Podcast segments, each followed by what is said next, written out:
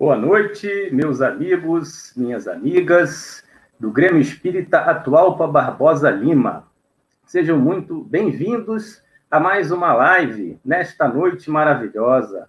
O nosso Grêmio está completando este ano 60 anos de sua fundação, né? Estamos muito felizes por causa disso e convidamos você a participar dessa nossa comemoração virtual nesses tempos de pandemia. Né? Desde já, eu peço a você que, se possível, compartilhe essa, essa live com seus amigos, com seus familiares no YouTube, no Facebook, pelos seus canais do WhatsApp, para que cada vez mais pessoas possam usufruir desse conteúdo, dessa doutrina consoladora que é o Espiritismo, que é o cristianismo redivivo. Né?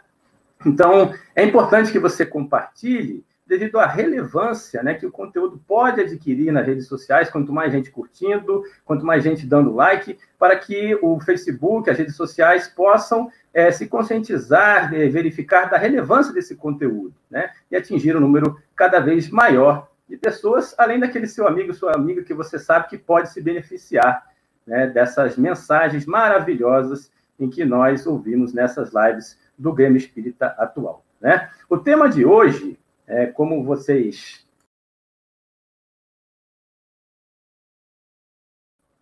E o nosso palestrante é o nosso querido amigo e irmão Maurício Cury. É, antes de passar a palavra definitivamente para o Maurício, vamos então fazer uma pequena prece de abertura, agradecendo a Deus pela vida, pela oportunidade de estarmos aqui nesta noite maravilhosa para ouvir um pouco de consolo, um pouco de esperança, um pouco de ensinamentos sobre o amor e a renúncia. É, o amor, que é o sentimento por excelência, em que estamos encarnados aqui para aprender justamente a amar. Por isso pedimos aos bons espíritos, aos amigos espirituais, mentores da casa, que abençoe o nosso irmão nesta noite, para que ele possa nos transmitir a melhor palestra da melhor forma possível. Muito obrigado. Maurício, a palavra está com você.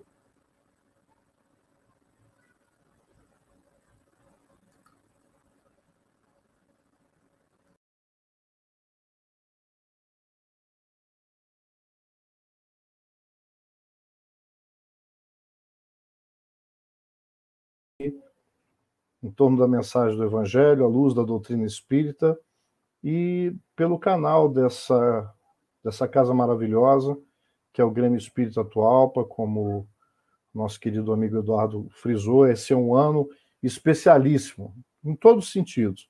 E também é o um ano comemorativo do aniversário de um posto avançado de luz, de trabalho, de sorgimento, de uma escola de almas, que também faz par com outras instituições necessárias para a humanidade, como uma das mais belas, que é a própria família, o lar como a escola inicial, e uma instituição que tem é, a relevância de ser um laboratório de convivência, de aprendizado dos valores morais, dos valores universais que estão calcados na doutrina espírita, e o seu lastro principal é o evangelho do nosso querido Senhor Jesus Cristo, a doutrina espírita não traz uma nova moral. Ela está absolutamente baseada nessa revelação maravilhosa que a gente resume como a revelação do amor é, personificada pela figura do nosso Cristo Jesus. Então é uma satisfação muito grande porque para nós no movimento espírita, espiritismo ele transcende ao conceito tradicional de religião. Espiritismo é revelação divina, ela é lei divina, ela é a, mais um, um alimento substancioso para o avanço da humanidade que precisa avançar não apenas naquilo que a gente conhece da expressão intelectualizada na matéria, mas os nossos valores morais. Portanto, nós estamos falando de alimento substancioso para a nossa dimensão intelecto-moral. E o tema trazido para a noite, para a gente refletir juntos aqui, nosso boa noite geral, mas a gente tem aqui a, a, possibilidade, com esses tempos de pandemia, todo mundo falando nisso, mas a gente tem que ver o lado positivo de tudo, é assim que a gente aprendeu com o próprio Cristo. escolher a boa parte. Entender que aquilo que, inclusive, gera sofrimento, gera angústia, não está fora do olhar divino. Né? E a gente usa essas expressões porque nada está fora da observância da lei divina. E lei divina é perfeita. Então, o que nos parece fora de ordem, o que nos parece caótico, na verdade está de acordo com os ditames da lei divina e o autor é Deus, e esse autor é perfeito. Então, com o respeito que nós temos a todos os sofrimentos que nós passamos individualmente ou coletivamente, a doutrina espírita, junto com o Cristo, atualizando e resgatando a essência do pensamento cristão, traz para a gente uma ótica consoladora. E por que, que nós chamamos assim? Porque, veja bem, o Cristo não se colocou como um resolvedor dos nossos problemas. Ele se colocou como aquele filho mais velho, né, o filho primogênito, para auxiliar os seus irmãos pequeninos. Pequeninos por quê? Porque fomos criados com menor potencial divino? Não. Aqueles que vieram depois, como numa grande escola, que é a escola universal, a própria vida, a criação, Deus sempre cria. Esse, esse é um grande é, pilar do nosso, da nossa herança é, religiosa, da nossa herança, do amadurecimento dos nossos conceitos de espiritualidade. Ou seja, nós temos um Deus que é Pai, que ele é, ele antecede a própria criação, porque ele é o Criador, é uma questão filosófica que a nossa mente ainda não dá conta de tudo. E nesta criação é, infinita, ele sempre criou espíritos, que somos nós. Nós não somos o corpo. O corpo ele faz parte de uma vestimenta e muito específica, valorosa, sagrada para o desempenho de uma função. Então, o Espiritismo tem essa função de alargar a nossa visão sobre a vida é, chegando no momento em que há um amadurecimento do entendimento, né, da, da maturidade do senso moral. Então, boa noite aí para os nossos amigos. Eu estou vendo aí o Cleidson, a Neide, a Solange, o Paulo de Tasso, a Cláudia Topão, o André. Um beijo a todos. A gente às vezes não dá condições de citar todo mundo. Então vamos lá. Então, para essa reflexão à luz da doutrina espírita, o que, que a gente o que, que a gente trouxe para hoje? É, o tema amor e renúncia é um tema que, se a gente não tomar esse cuidado, nós vamos estar aqui, talvez passando minutos agradáveis, vendo textos muito tocantes, muito interessantes, que realmente nos, nos deixam mais é, desimpactados com a correria, com as aflições que cada um nesses momentos deve estar passando, com os problemas de ordem material, ou seja, os desafios que fazem parte para a vida do espírito que está encarnado, que somos nós. Né? Então, se a gente não tomar cuidado, a gente não vai extrair a essência espiritual disso. E o que é mais importante nessas lives, nessas palestras, nesse, nesse compartilhamento desse material luminoso que é o Espiritismo. Isto não é mais um evento formal, em que, mesmo agora com o benefício da internet, que nos aproxima, que, que vence impeditivos dos quais nós estamos presenciando atualmente, os distanciamentos sociais, independente do veículo que agora nos aproxima nesse momento, é, o principal é nós fazermos uma conexão não apenas de sentimento, de entendimento, mas para que essa mensagem ela possa não apenas ser compreendida, mas que ela possa realmente cumprir um papel de fazer o seguinte: o que, que com esse assunto, com esse tema, o meu dia a dia hoje, né, na atual conjuntura que nós estamos vivendo, na minha família, na minha relação com as pessoas, porque o grande desafio, talvez, dos nossos dias não sejam os desafios de nós termos as tecnologias para proporcionar o conforto relativo, né? que nunca há um conforto absoluto na expressão carnal, mas nós já temos grandes e preciosos avanços que tornaram a vida material na Terra muito melhor. É, imagina, não precisa nem fazer um, um, uma. Não precisa nem historiar muito isso. Se nós olharmos o que nós conquistamos nos últimos 50 anos, e que, a despeito de muita dor, nós falamos isso numa live é, anterior, está aí dentro da página do YouTube do Grêmio Espírita Topa Barbosa Lima, é só pesquisarem, que já estamos com um belíssimo acervo, já tínhamos gravados áudios, e agora com as lives, consultem aí os flagelos destruidores, dos quais a pandemia também se insere. E a gente viu no estudo passado que ela cumpre um propósito. Todo processo de dor, partindo até do próprio exemplo do corpo, num primeiro momento alguém diz a dor é uma coisa horrorosa. Sim, nós entendemos quando a gente fala isso. Mas se nós formos ver do ponto de vista é, frio, da gente pegar e se aproximar do tema com raciocínio, com entendimento moral, é se nós não tivéssemos o fenômeno da dor no próprio corpo físico, nós não teríamos como tratar doenças, porque os nossos irmãos médicos que comparecem hoje nessa live não nos vão deixar sozinhos nisso. A dor é um processo para podermos manter a saúde, porque sem sintomas, como é que nós vamos perceber de que forma o nosso corpo está?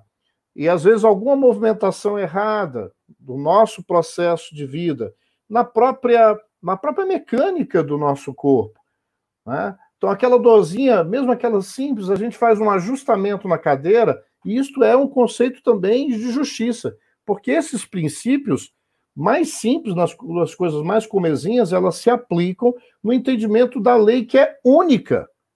É a lei de Deus ou a lei natural. Agora, a, as, as, as mais variadas denominações, né? lei da física, lei da física quântica, leis da física, da física clássica, é, leis da ciência biológica, lei das ciências botânicas, lei das ciências, de todas as ciências que o ser humano já foi capaz de catalogar e separar são apenas instrumentos pedagógicos, metodológicos de observância da lei sobre diversos outros aspectos.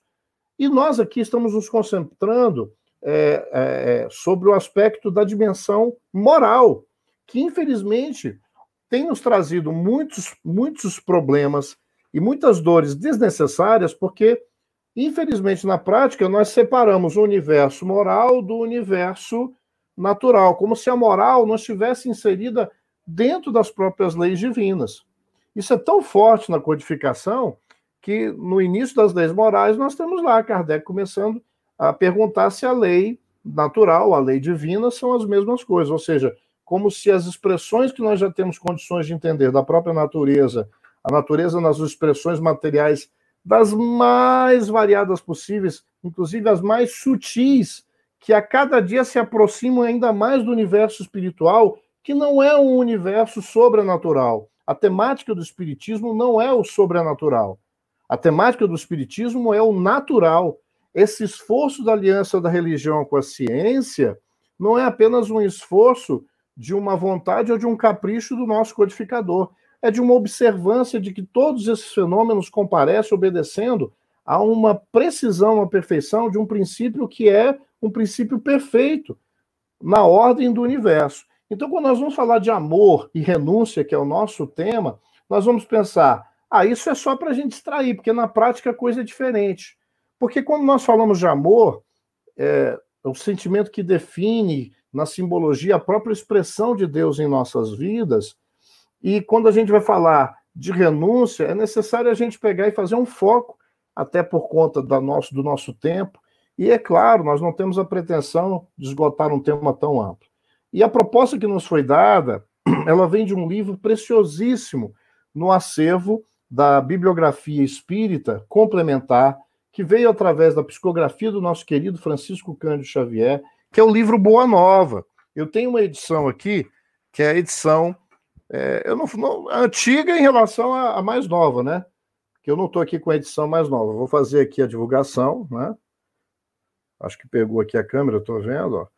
É, a psicografia do Francisco Cândido Xavier, nosso querido Chico, e esse livro é editado pelo Humberto de Campos, que, quando encarnado, foi um dos grandes da nossa literatura brasileira e não deixou de ser. Quando se desvencilhou da indumentária carnal, fez o seu percorreu o seu ciclo, fez as suas avaliações e retornou para fazer as comunicações e, e vários livros maravilhosos. E ele, como é um escritor é, belíssimo, né, sabe como ninguém lidar com a literatura, nos brinda com um livro que, na minha singela opinião, opinião particular, é um dos livros mais belos que eu conheço dentro da doutrina espírita porque, como o próprio nome traz, é a boa nova, a boa notícia. Quem é que não gosta de boa notícia?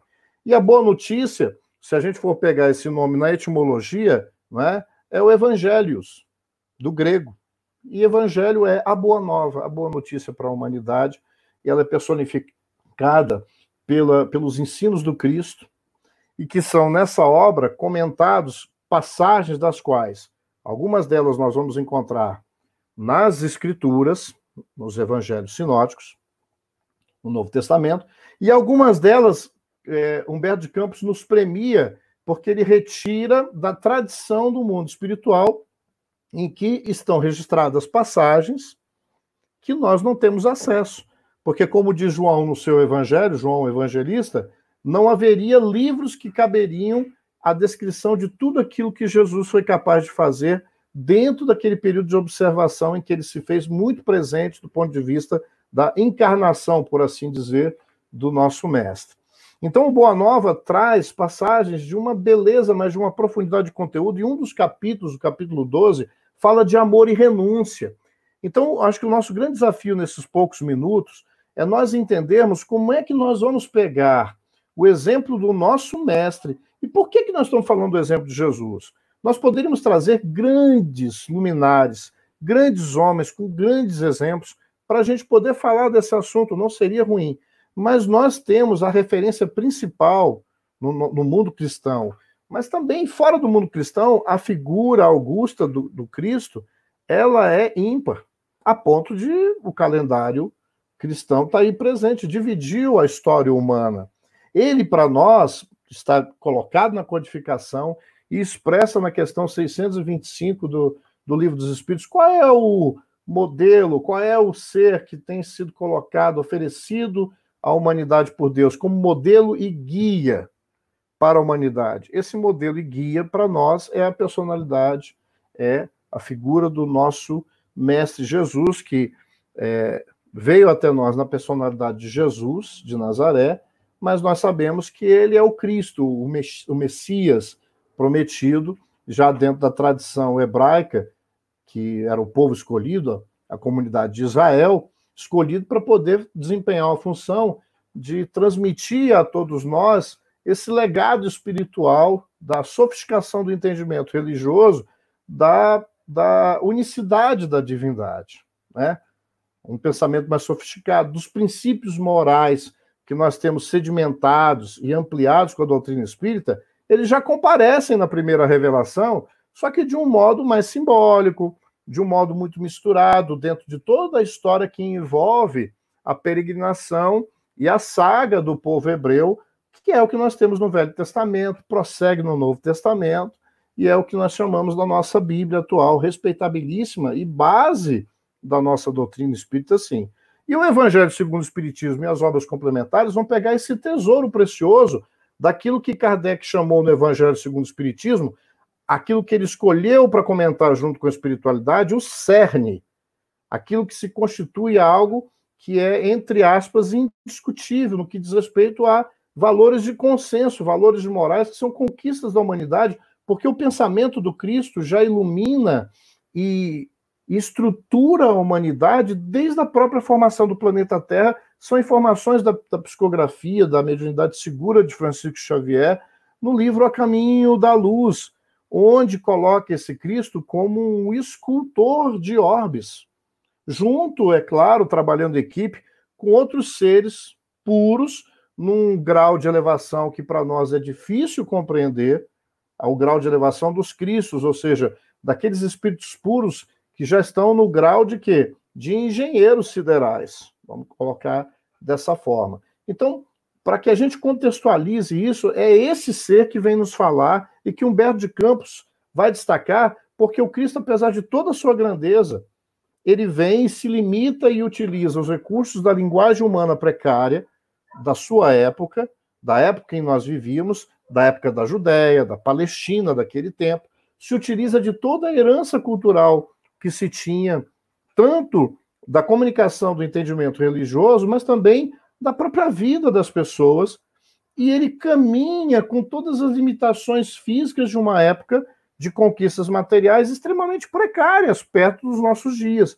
Mas o Cristo não estava preocupado em nos trazer os ensinamentos científicos dos quais ele dominava por completo, porque um ser puro da categoria dele, que ajudou a formar o nosso planeta, ele não era só perfeito do ponto de vista moral. Cristo é a referência em qualquer ciência que o ser humano já foi capaz de observar e criar, e na observação é, é, relatar o que é o trabalho maravilhoso da humanidade, desvelando, ou seja, com, com o seu instinto de perguntar, de se interessar das próprias adversidades, como a gente vai ver na doutrina espírita, são essas adversidades, inclusive físicas, que fazem com que a gente se mobilize para resolvê-las. E nesses desafios constantes, que é a nossa vida na experiência material, aí se há o processo, se consolida o processo da nossa evolução intelectual. Se nós não tivéssemos desafios, se nós não tivéssemos dificuldades, não haveria algo a se conquistar. Então, a cada ser, a cada grupo, a cada coletividade, a cada movimentação dinâmica do ponto de vista físico do planeta, ela traz nessas movimentações, às vezes, movimentações muito fortes, e todas elas dentro de um planejamento que está sobre o olhar amoroso, justo e sábio de Deus. Então, essas dores, esses efeitos que nos trazem desconfortos, eles têm um propósito na nossa vida. Nós não vamos entrar demais nisso. Então, para a gente poder entender renúncia, nós vamos ter que entender situações muito básicas para que esse ensinamento do Cristo possa fazer é, sentido no desafio que eu vou enfrentar a partir de hoje, o que eu estou enfrentando com a própria família, das quais eu tenho relação e não gratuita. Então vejamos, antes de nós entrarmos no relato que o Cristo, que Humberto Campos faz, dessa experiência do Cristo, muito próxima, inclusive, com o seu apóstolo mais próximo, que foi Pedro, entre os doze, escolhidos pela capacidade, pelo planejamento, muito, com muita antecedência, que a espiritualidade fez, porque o Cristo precisava de companheiros não angelicais, porque senão não haveria identificação com os outros para entender que o grande trabalho do Cristo era de reformulação da nossa forma equivocada de entender a vida, de entender a Deus, e essa forma equivocada tem trazido transtornos que não são os transtornos do crescimento, são os transtornos dos quais nós trazemos para nós pela nossa forma equivocada de agir na lei, assim como alguém que inadvertidamente não toma o cuidado e não freia direito e se colide com o carro. Às vezes o carro não tinha problema mecânico, a sinalização estava toda ok, não havia um problema na pista, houve uma ingerência, houve uma inabilidade, houve uma negligência. Os acidentes, aquilo que nos traz é, dor e sofrimento, essas nossas saídas do percurso, dentro da metáfora possível, são essas as escolhas inadvertidas que nós temos feito como coletivamente falando a família universal humana, que dentro do processo evolutivo no planeta Terra, desde muito tempo na simbologia de Adão, tem escolhido não um modelo do Cristo que veio depois, escolhido um modelo da humanidade que quis se afastar de Deus. Tirar Deus, ou seja, tirar Deus aquele que em nós representa o guia seguro, porque nós temos em nós a própria lei divina instalada na consciência, e para nós podermos evitar as dores desnecessárias, não as dores do crescimento, as dores das provas naturais de um colégio, mas evitarmos a segunda época, a recuperação, ou não passar de ano, comparando com uma escola, é porque nós nos afastamos do investimento que nos é dado desde os primórdios da criação. E nesse afastamento, que faz parte da história bíblica e que nós somos herdeiros de nós mesmos, espíritos ainda rebeldes, que se afastam da lei e da lei moral, que nós estamos dando, dando exemplo, e nós temos todos esses transtornos individuais e coletivos. Então, o que, que acontece quando nós vamos falar de sacrifício, de dor, de renúncia? No primeiro momento, ninguém vai querer ouvir isso, porque nós ainda temos uma relação com Deus ainda muito infantil. Ou seja, nós somos aqueles é, adolescentes que fazem uma prece ou faz um pedido para o pai para que o pai resolva a prova por ele. Para que o pai, por exemplo, faça as tarefas das quais ele já pode fazer. E um pai que ama muito, ele não pode ser inconsequente com seu filho. Então ele vai dar a missão, ele vai dar a responsabilidade de acordo com a capacidade que nós já temos. Então, quando éramos bebezinhos do ponto de vista da nossa infância espiritual, é óbvio, somos carregados como uma mãe carrega uma, um bebê de colo, que tudo é necessário ele depender da mãe e do pai. No processo de evolução, com a nossa rebeldia, nós não estamos sabendo o que pedir. Então, quando a gente pede a isenção das provas ou isenção das dificuldades, é como aquele que fez a sua dívida ou aquele que não fez o seu dever de casa, em vez de pedir força, oportunidades novas de fixar um aprendizado, pede para que seja absolutamente é, rasgada a sua, a, sua, a sua dívida. Então, esse não é o pai generoso, porque mesmo um pai humano imperfeito, se tiver responsabilidade, um pai ou uma mãe, ele jamais vai fazer com que o filho não se robusteça moralmente e também fisicamente, para que, na ausência desse pai que vai precisar cumprir o seu ciclo, na ausência dele, ele tenha sido investido e tenha os recursos próprios para poder lidar com autonomia. A nossa autonomia espiritual tem sido um processo de grande investimento da bondade divina, mas que não nos isenta de nós recolhermos a parte que nos toca. E isso é feito com amorosidade extrema. O nosso conceito de justiça ele ainda é muito precário, porque nós ainda entendemos, infelizmente, muita gente julga que a gente não devia lá consultar as relações que nós temos das mensagens que estão lá no, no Velho Testamento. Mas aí nós perguntamos, por exemplo, será que os dez mandamentos caducaram? Muitos de nós sequer estão honrando pai e mãe. Na desculpa, ou pelo menos na justificativa, que aqueles que estão hoje exercendo a função de pais, de mães ou de cuidadores são muito imperfeitos e fizeram grandes violências em vários níveis na hora que deveria cuidar e educar. Isso é verdade? É mas no entendimento lato senso, nós vamos ver que nós temos que ter uma atitude de gratidão, de entender que se eu não me liberto desses rancores, eu vou estar sempre culpabilizando aquele que foi que serviu de instrumento para um amadurecimento. Como é que Deus, que é perfeição, permitiria que eu reencarnasse numa família em que o pai, aquele que exerce a função de pai ou de mãe, que, que me trouxeram o mundo, me deram essa oportunidade, são tão mais ou mais precários do que eu, então alguma coisa está errada. Nós temos essas dificuldades na nossa família. Às vezes o nosso relacionamento com o pai é muito mais complicado, às vezes é com a mãe, às vezes é com dois, às vezes a nossa queixa é porque nós não tivemos essa figura e lamentamos a vida inteira porque é, Deus foi justo para dar aquela família bonita de comercial de, de manteiga e a gente não teve, a nossa família foi problemática.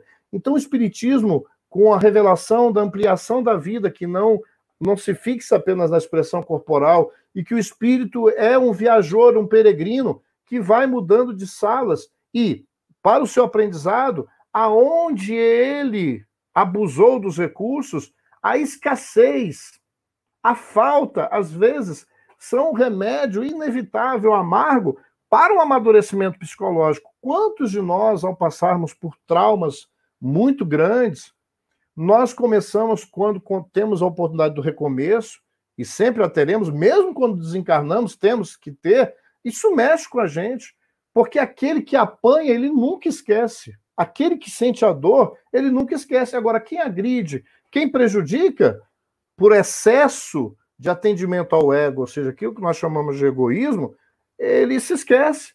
E muitas vezes, apesar de todas as recomendações, o último recurso é retira o recurso da mão dele. Porque aquele que mal tinha, esse, até esse ele vai perder. Lembra das parábolas dos talentos? Porque o pouco que ele tinha, como ele não valorizou, ele não conseguiu fixar, não foi Deus que retirou. Então, Deus não é que Deus retira, a sua lei é essa lei.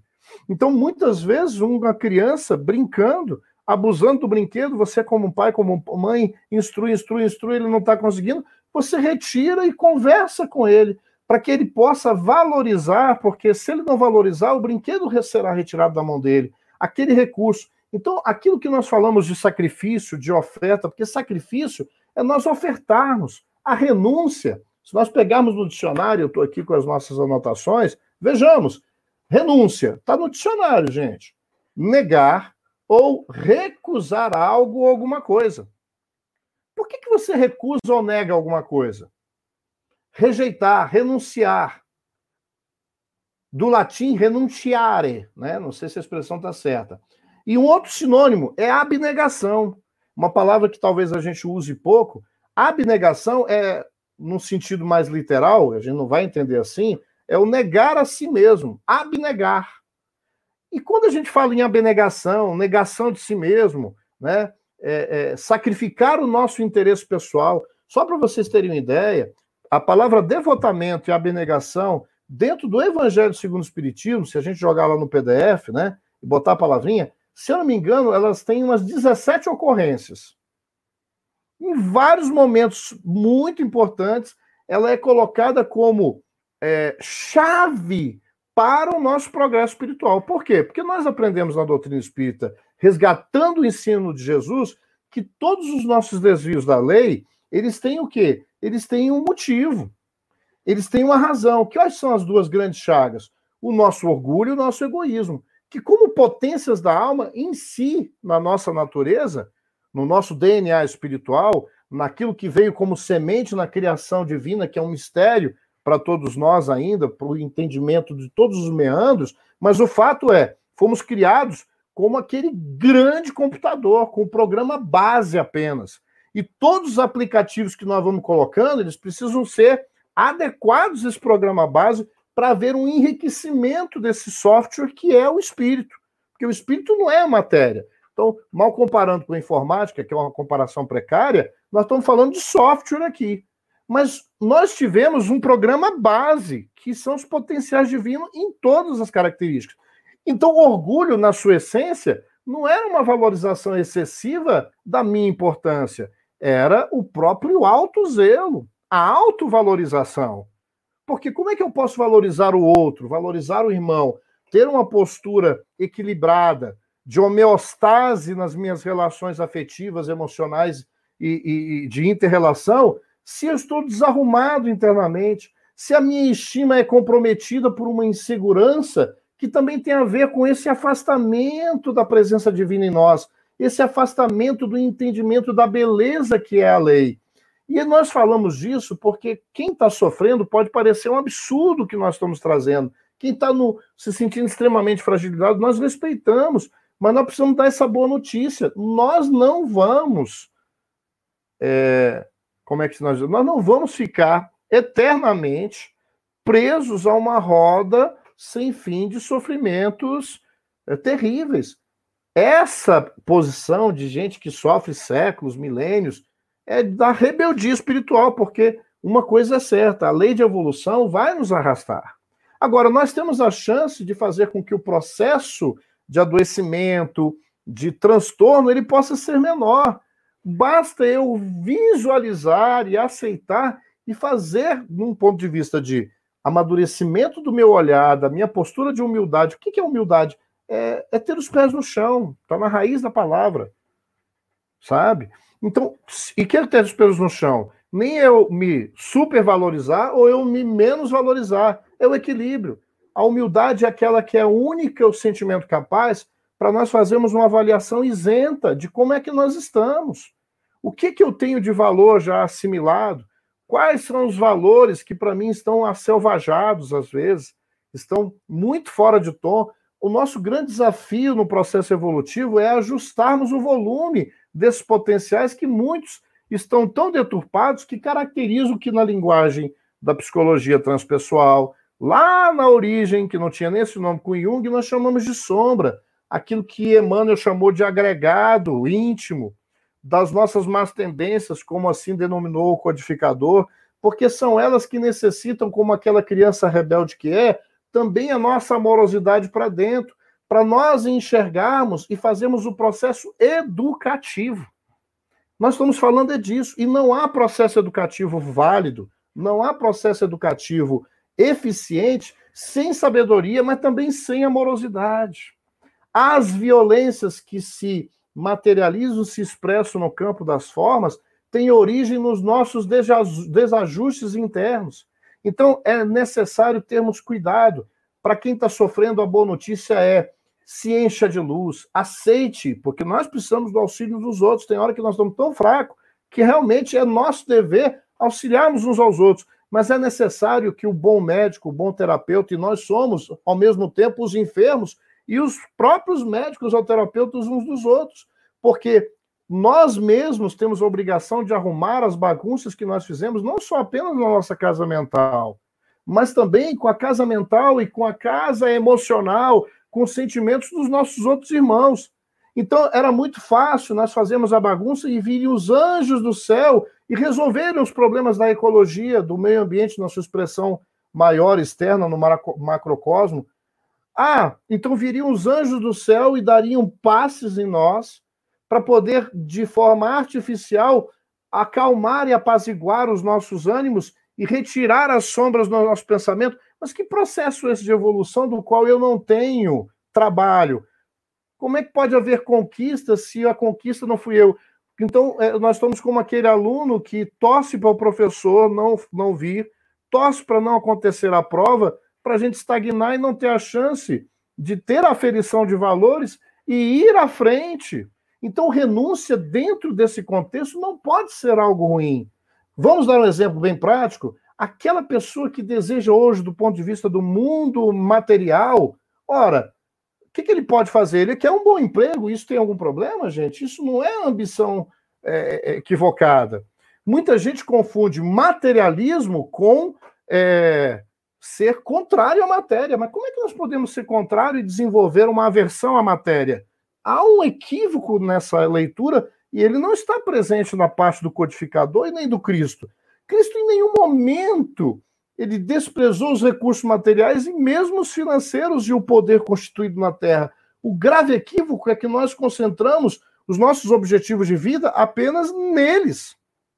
E nos esquecendo que eles são instrumentos. Ora, é como aquele que gosta tanto da bola de futebol, vou dar o meu exemplo, me perdoe a, a referência biográfica. Eu tinha tanto sonho de ganhar aquela bola, né, quando era menino, aquela bola oficial que não era nem de capotão ou de dente de leite, deve ter gente que sabe desses termos aí, né? Significa que a gente já está algum tempinho aqui na Terra, né? Para a gente não falar, somos mais experientes. E aí eu ganhei aquela bola que meus olhos brilhavam, que era a bola que, entre aspas, profissional. Eu tive um zelo tão grande com ela que eu não queria descer para jogar bola porque podia estragar. Com medo de gastar. E o que sabe o que aconteceu? Ela esvaziou, perdeu lá, não pegava nem mais vento porque eu não usava. Então, o problema é esse excesso, esse apego. Ora, a bola tem que ser bem cuidada, o corpo tem que ser bem cuidado, o meu carro tem que ser bem cuidado, porque eles são necessários. Agora, nós às vezes gostamos tanto do nosso carro que esquecemos que esse carro é para nos servir, mas não para que ele seja servido por mim. Vejam que há inversão nos nossos, nos nossos relacionamentos com, própria, nós, com a nossa própria consciência corporal, que precisa mudar. Consciência corporal é entender que o corpo que eu tenho, ele é o meu patrimônio, ele é o veículo que Deus me proporcionou através das suas leis perfeitas para que eu pudesse utilizá-lo para o meu aperfeiçoamento intelecto-moral, para os meus valores poderem ser depurados, poderem ser melhores alinhados, para eu melhorar a minha relação, para eu expandir o meu potencial de amor, porque é isto que nos faz feliz. Mas nós estamos tão deslocados dessa questão, e mesmo dentro do universo espiritualista, ou mesmo dentro do universo espírita, nós precisamos falar. E eu falo nós, gente, porque eu não estou aqui na condição de dar puxão de orelha em ninguém. É por isso que nós precisamos rever esses assuntos, estudar juntos e praticarmos, seja com a casa fisicamente fechada, mas a nossa família transcende as expressões físicas. A casa atual está muito ativa, porque o grande produto, vamos chamar assim, da casa atual é a espiritualidade, através de algo que nós chamamos religião. A religião contém a religiosidade ou a espiritualidade. É esse o nosso patrimônio. Claro que nós não vamos desprezar as expressões físicas na nossa casa. Eu estou, gente, estou com muita saudade de abraçar os amigos. Vejam que é uma outra postura de equilíbrio. Vontade de nós reunirmos também fisicamente. Não que isso seja o mais importante, mas há, às vezes, necessidade dessa renúncia de nós temos que nos abster de algo que nós gostaríamos muito para um fim melhor. Esse é o grande, é o grande ensinamento por trás da renúncia que o Cristo não apenas falou, ele experienciou entre nós, e essa renúncia é um apoio para o verdadeiro amor que está calcado no desinteresse pessoal. E o desinteresse pessoal ele não é uma negação da nossa individualidade. Ele não é uma negação da nossa expressão, inclusive da nossa personalidade. O desinteresse pessoal é algo sutil, porque mesmo nas atividades que envolvam a nossa depuração e a nossa evolução espiritual, as nossas práticas religiosas, a nossa convivência entre os pares e companheiros de pensamento cristão, mesmo aí, quantos de nós demonstra menor interesse em determinadas atividades porque não sou eu que estou à frente, porque não é a minha coordenação, porque não é a minha direção, porque não é o meu rosto que está aparecendo. Quantas lives preciosas de irmãos nossos, que inclusive quase não tinham feito palestras, nós não conhecíamos, e nós, às vezes, de forma ainda precipitada, ainda infantil, valorizamos aquilo que os olhos da matéria, desde há muitos milênios, valoriza. Então, aos olhos do mundo, o Cristo foi um perdedor. E aí é materialismo, que é o grande adversário do Espiritismo, como assim coloca Kardec, que é o grande foco de Kardec, combater o materialista. Ou oh, o materialismo, olha só, já falei errado. Combatermos o materialismo. Mas combater algo, ah, nós já vamos colocar uma energia de combate, ou seja, uma energia agressiva. Não, combatemos a ideia e não as pessoas. Outra proposta de grande maturidade do Cristo. Renunciarmos a essa energia que está mal gestada em nós, que é a agressividade, porque ela é necessária para que a gente produza as coisas maravilhosas. Mas na hora que eu enfrento uma ideia contrária, uma oposição que venha da família, que venha dos amigos, eu vou com a energia destrutiva não da ideia, mas sim da pessoa. E aí nós vamos ter as, as, as expressões desequilibradas dos nossos potenciais divinos. Esses necessitam de educação. E como é que nós vamos educar aquilo que está mal posto, que está nos trazendo sofrimento, se eu não implanto regimes de disciplina? E numa escola, o aluno não pode ter só recreio. Ele tem a disciplina de horário, ele não tem a, a, a escolha, não é? Porque isso é imposto, não é assim? Ah, ele queria acordar a hora que ele pudesse todos os dias. É muito gostoso no começo, mas vai fazer mal. Então, mesmo um pai ou uma mãe, às vezes, ficando com pena, tem que retirar da cama cedo mesmo. E nós hoje queremos um processo evolutivo que não tenha dor que não tenha sacrifício. Como é que um atleta, como é que alguém que vai querer a profissão que eu estava dando o exemplo, se ele não sacrifica, se ele não sacrifica, vamos usar essas palavras, se ele não renuncia, se ele não tem um processo de abnegação, de negar o quê? As saídas a mais, com bate-papo com os amigos, aquele entretenimento de assistir uma, é, começar a assistir séries aí no Netflix e varar, fazer maratona de filmes. Não é que isso seja errado, mas quando eu determino quais são os objetivos principais da minha existência, daqueles valores são essenciais, não quer dizer que seja pecado, que seja errado o conforto material os prazeres materiais. O problema é o excesso. Aí o que, que acontece? Se para eu poder passar num concurso público, por exemplo, eu não preciso sacrificar muito do meu lazer, às vezes eu tenho que sacrificar da minha própria quantidade, às vezes até da qualidade da convivência familiar, para algo que é nobre, que é justo, porque vai me dar a tranquilidade de uma programação e de um planejamento melhor. Se o atleta que quer conseguir resultados de maior eficiência na sua desenvoltura profissional, olha o sacrifício, ele pode comer a mesma alimentação que uma pessoa comum, mesmo equilibrada, ele tem que fazer tantas renúncias, tantas abnegações, mas a gente só valoriza isso quando é para uma conquista material. Então, o que é que nós estamos deixando de renunciar e que o Cristo, nessa conversa com Pedro, que acontece naquele cenário que Humberto de Campos vai colocar, daquelas primeiras pregações do Cristo, e ele se recolhe à casa de Simão em Cafarnaum, e no seio familiar, naquela simplicidade, Simão Pedro, como nós, ainda confuso em entender que reino dos céus é esse, porque a prioridade é esse reino dos céus. E que reino dos céus? Não é um lugar fora. O reino dos céus é a implantação de um ambiente interno dos meus sentimentos, do meu templo íntimo, da minha consciência, de maior alinhamento com a presença divina, porque a presença divina ela não aparece de vez em quando. A presença divina é sempre.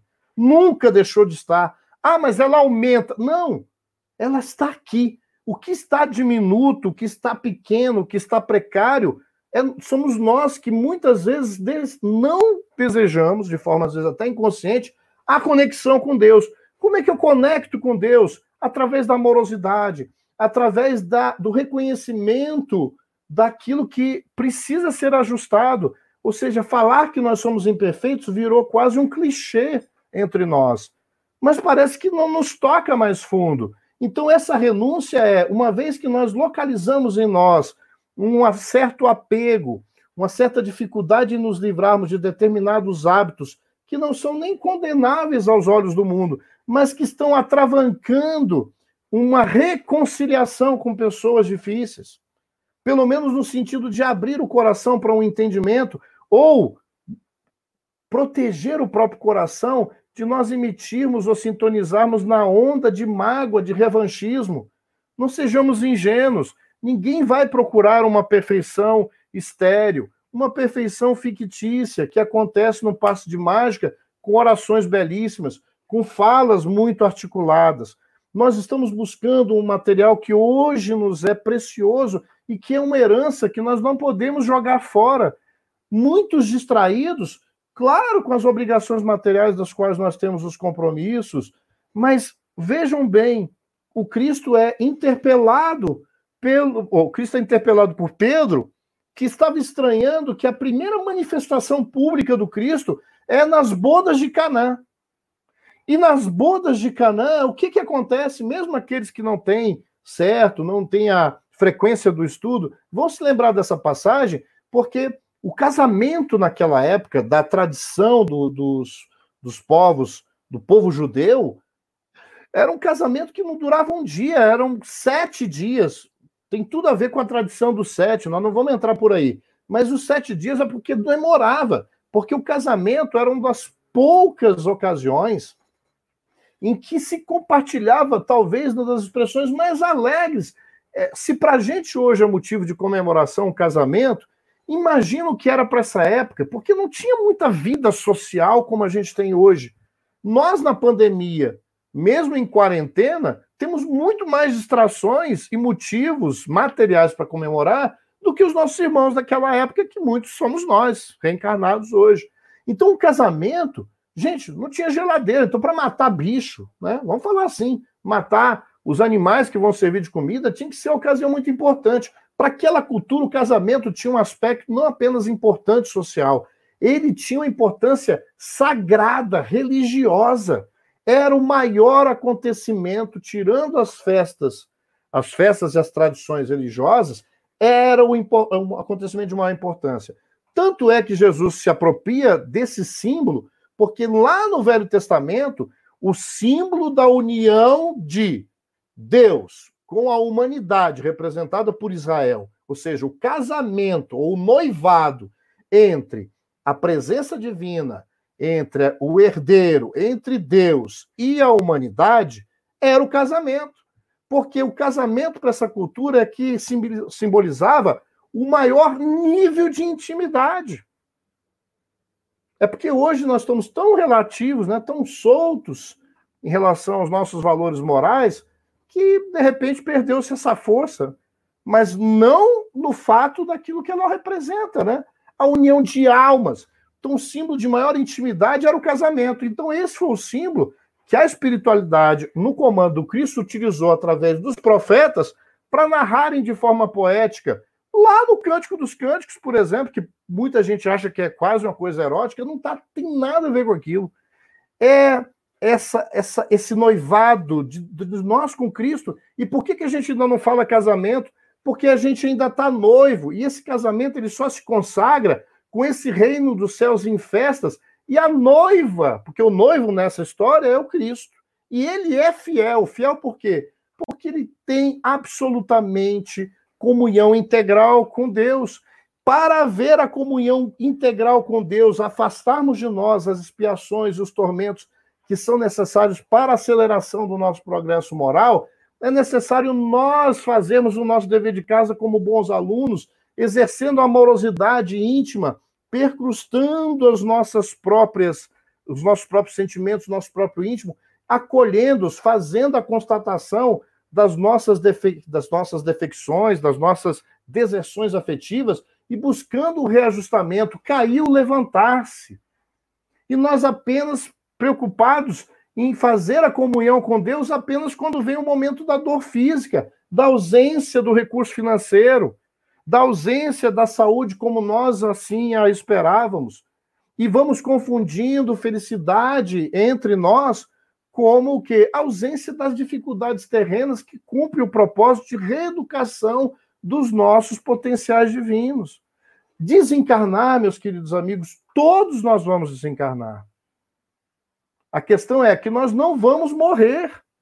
Então, não quer dizer que a gente não tome o cuidado necessário com a nossa expressão material, mas a pergunta que nós fazemos é: o quanto de renúncia nós estamos fazendo dos nossos interesses egoísticos para uma reconciliação que há séculos está sendo colocada por aquele espírito difícil que hoje reencarnou como teu irmão. Eu não preciso de uma revelação de uma reunião mediúnica para que eu possa ter o um entendimento que o meu desafio é ali. Aquele irmão complicado que fica mais fácil por alimentarmos o orgulho, eu me distanciar dele. Então eu não, eu não trato isso e arranjo justificativas para, para a amargura que eu carrego no meu coração.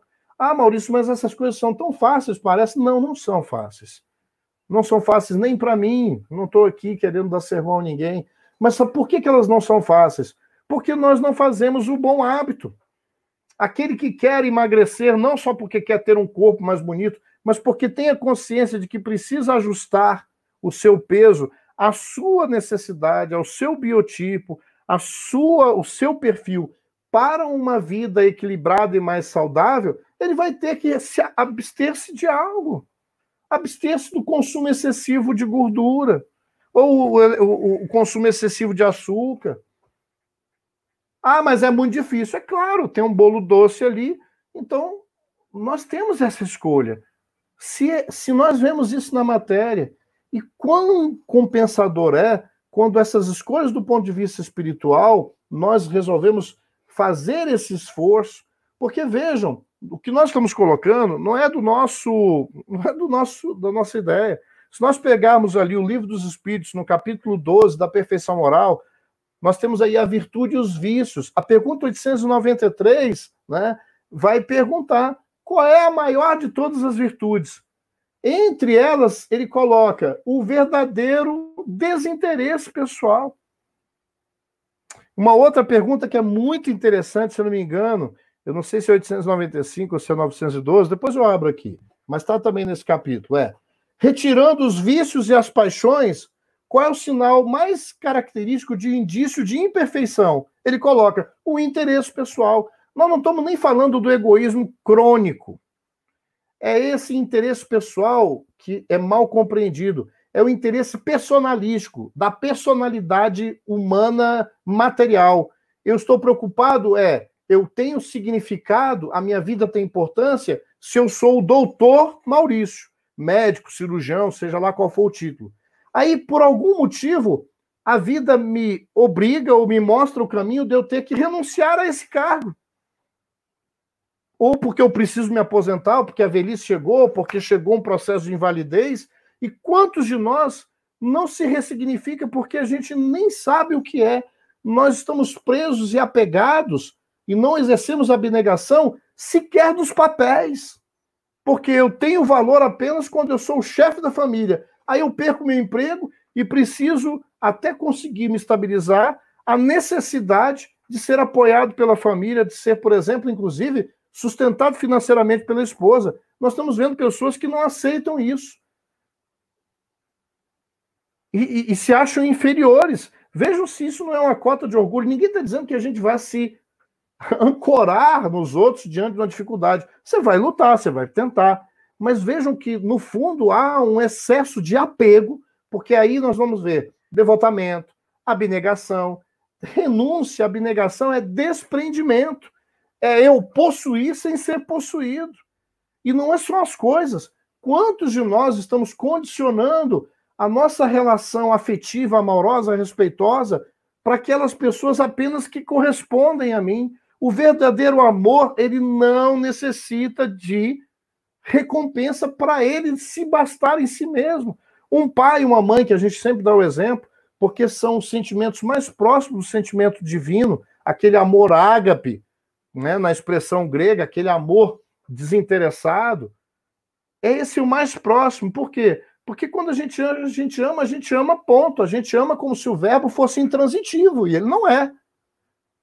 Então eu não amo porque o meu filho vai me recompor. Eu não amo porque o meu amigo, ah, meu amigo não telefona, não me está dando bola, eu também não vou fazer por ele. Esse é a precariedade do sentimento, essa é a criança birrenta e espiritual que eu preciso não tratá-la com violência, mas eu preciso acolher e dizer assim: por que, que você está assim? Tão tão reativo com a vida, tão amargurado, tão queixoso, assumindo uma posição de vítima. Deixa eu te colocar, minha criança, a minha criança interior. Você é amado, você é amada. Você acha que você não é filho de Deus? Vamos entender esses processos e ressignifique. Isso fez parte da sua história. Se o teu pai, se a tua mãe, se as outras pessoas no teu meio não puderam oferecer aquilo que hoje você vê que é necessário, Responda ao mundo com o entendimento que você já tem. Ofereça aquilo que não lhe foi dado. Essa é a grande abundância que está no Evangelho, desse amor que se calca, não apego às expressões materiais. Qual foi o título que Jesus aceitou? Apenas o de mestre. Porque quando chamaram, quando Pilatos chamou ele de rei, ele falou: Tu o dizes, meu reino não é deste mundo. Que reino? É aquele lugar onde impera, porque reino é o lugar do império o império do amor, o império da fraternidade, o império do compartilhamento, aonde há generosidade, aonde há fraternidade, aonde há prazer em a gente ajudar alguém a ter abundância, onde há troca verdadeira, aí não há miséria. Aí está estabelecido o reino de Deus numa comunidade, numa família, entre eu ou aquele que estamos agora perto de um processo que iniciou-se há tantos milênios de recomposição das alianças, de restauração dos vínculos afetivos e amorosos que fazem parte da natureza humana, porque nós somos filhos de Deus e, como filhos de Deus, nós temos todos os atributos dele em semente, muitos deles já brotando, outros necessitando de cuidado, de correção, de ajuste do adubo, do solo, e para isso há necessidade da sabedoria, mas também de vontade, de coragem. Esta é a bravura moral que está lá bem colocada como sinônimo do dever, o dever, o dever moral, o dever é uma bravura moral e não uma imposição. Claro que nós devemos ter uma atitude, uma atividade é, é, presente, participativa na sociedade, mas o que nós estamos vendo somos nós amargurados, entristecidos, perdidos do nosso próprio endereço íntimo e colocando e projetando os nossos conflitos com violência, com amargura, com indignação, culpabilizando governantes, culpabilizando, são todos eles carentes, tais como, como nós. Façamos a nossa parte, mas vamos adiante, porque o próprio Cristo não condicionou o seu amor incondicional às arbitrariedades que nós cometemos com Ele. E ele demonstrou isso sempre se movimentando. Não se afetou quando teve o domingo, né? A sua entrada triunfal em Jerusalém, né? Domingo de Ramos. Ele entendeu que aquilo é precariedade, nós somos inconstantes. Oscilamos naquilo que hoje valorizamos, amanhã nós queremos crucificar. Nas bodas de Canaã, ele oferece o vinho e o nosso querido Pedro acha que ele está estimulando a embriaguez e ele responde a Pedro: Pedro, tu conheces a alegria de servir a um irmão, a um amigo? Ele está pouco preocupado porque ele não veio para forçar a mudança dos hábitos, inclusive porque o vinho não tinha suco de uva, não tinha refrigerante, não tinha nada. Vinho era bebida deles. Jesus não estava preocupado com isso. Não que ele não se preocupasse em orientar, mas ali o importante era uma festa que durava sete dias.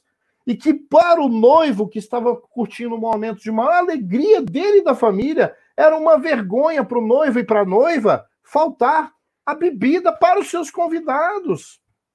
Jesus não pensou no julgamento do dedo encostado, apontando cada erro, como nós nos comportamos hoje como fiscais de posturas alheias dos outros e somos incapazes de uma movimentação para dentro de nós mesmos, para enxergarmos a nossa trave nos nossos olhos, mas não com a mesma violência que nós estávamos dirigindo ao outro, mas para enxergarmos as nossas sujeiras, as nossas, o nosso templo íntimo interno abandonado e fazer a faxina com muito amor, transformando o que era sombra, projetando luz e dando o alimento necessário que está dentro do processo do exemplo do Cristo, de profunda fraternidade, compreensão dilatada do nosso estágio evolutivo. E aí ele vai falar para Pedro que mesmo aqueles que não recompensam-nos, eles são objetos do nosso amor. O capítulo é maravilhoso e nós pegamos ele apenas como base dessas singelas reflexões dessa noite, das quais eu compartilho com imensa alegria e com imenso otimismo, gente. Não porque a gente ignora, porque o Cristo não ignora as dores da humanidade. O seu coração augusto também chora por nós, mas ele não chora pelo fato de alguém ter desencarnado, porque isto também é um exercício de renúncia esse apego excessivo, em alguma hora nós teremos que nos despedir de forma definitiva? Não, mas teremos que nos despedir dos nossos entes queridos e os laços não vão ser quebrados. Dói, dói, mas ressignifica. Enche o coração de esperança para saber que nós não estamos separados, que a carne ela é um abafador dos nossos potenciais, mas ela é um disciplinador das nossas emoções, dos nossos valores, das nossas potências, para que dentro do processo natural, nós, tratando a vida com todo respeito, valorizando cada minuto o máximo, preservando a própria vida física, para aproveitarmos o tempo para os exercícios indispensáveis da nossa reeducação espiritual, que passa pela nossa reconciliação comigo para me perdoar. E perdoar não quer dizer que eu me isento das responsabilidades, mas a a consciência de que eu tenho um trabalho a fazer para meu reequilíbrio, mas também para a minha reconexão com os meus irmãos, porque nesse banquete de família, que nós estamos ansiosos para participar num domingo, né, gente? Todos nós reunidos, com a mamãe, com o papai, com o vovô, com quem estiver por aqui. Mas pensem que nesse almoço de família, Deus representado por pai, pela mãe ou por, por aquele que está na condição de mais velho, irmão mais velho, não pode estar feliz se entre os seus irmãos que têm as suas diferenças, que têm as suas pendengas, não haja um movimento de aproximação legítima, de entender que as suas diferenças precisam ser mediadas com sabedoria, mas com amor, com cuidado, com zelo, com real interesse em nós diminuirmos o nosso ego, a nossa vaidade, o nosso orgulho que só nos tem prejudicado. Não é tão difícil assim. Vamos começar nas coisas pequeninas, porque Deus é esse pai e essa mãe que quer ver a família reunida, que está na cozinha preparando a comida, que é o último a sentar, como Cristo fazia, e é aquele que serve todo mundo antes de comer, e não tem alguém mais feliz do que ele, pela satisfação e pelo aprendizado de entender que aquele que mais compartilha que aquele que mais oferece, que aquele que mais dá de si mesmo, esse é o mais rico. Esse é aquele que está vivendo o reinado dos céus e já num processo de transição planetária do seu planeta íntimo, da sua esfera, do seu domicílio espiritual, sintonizado num patamar evolutivo maior, e esse patamar faz com que ele não se afaste, mas se aproxime cada vez mais dos seus irmãos de caminhada que assim como eu, ele entende que necessitam do amparo mútuo para que saiamos melhores do processo, não apenas da pandemia, mas das nossas dificuldades, dos nossos desafios, das nossas dores, através do amor e da renúncia daquilo que já é possível nós nos abstermos, e a gente só renuncia a algo por algo melhor. Já temos essa consciência? Aí nós vamos passar por um regime não apenas do corpo físico, mas daquele regime, não severo demais, mas de um regime daquele que eu já posso dar conta de quais são as arestas, o que, que eu posso oferecer, integrar, entregar como exemplo desse sacrifício, dessa oferta que antes era materializada, mas agora eu oferto no altar íntimo do meu coração, porque espiritualizei o sacrifício, como Jesus pede e exemplifica nesse capítulo 12. O que, que nós podemos nos dar, meus irmãos? Muita paz para todos nós. Um beijo no coração de todos. Fiquem com Deus. Maurício, nós só temos a lhe agradecer por tantos ensinamentos, tão belas palavras sobre o amor, sobre a renúncia. Tenho certeza que cada um de nós assistiu, teve a oportunidade de estar aqui presente, assistindo e aproveitando esta live, terá muitos motivos para muitas reflexões, no sentido de como deveremos nos aperfeiçoar em amar e a renunciar em nossas vidas. Muito obrigado.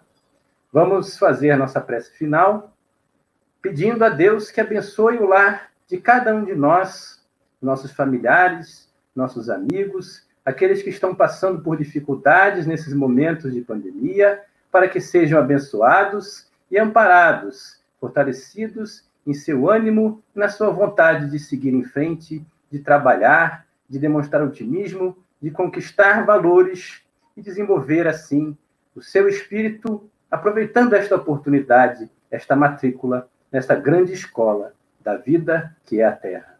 Muito obrigado, Senhor. Pessoal, eu tenho aqui ainda alguns avisos.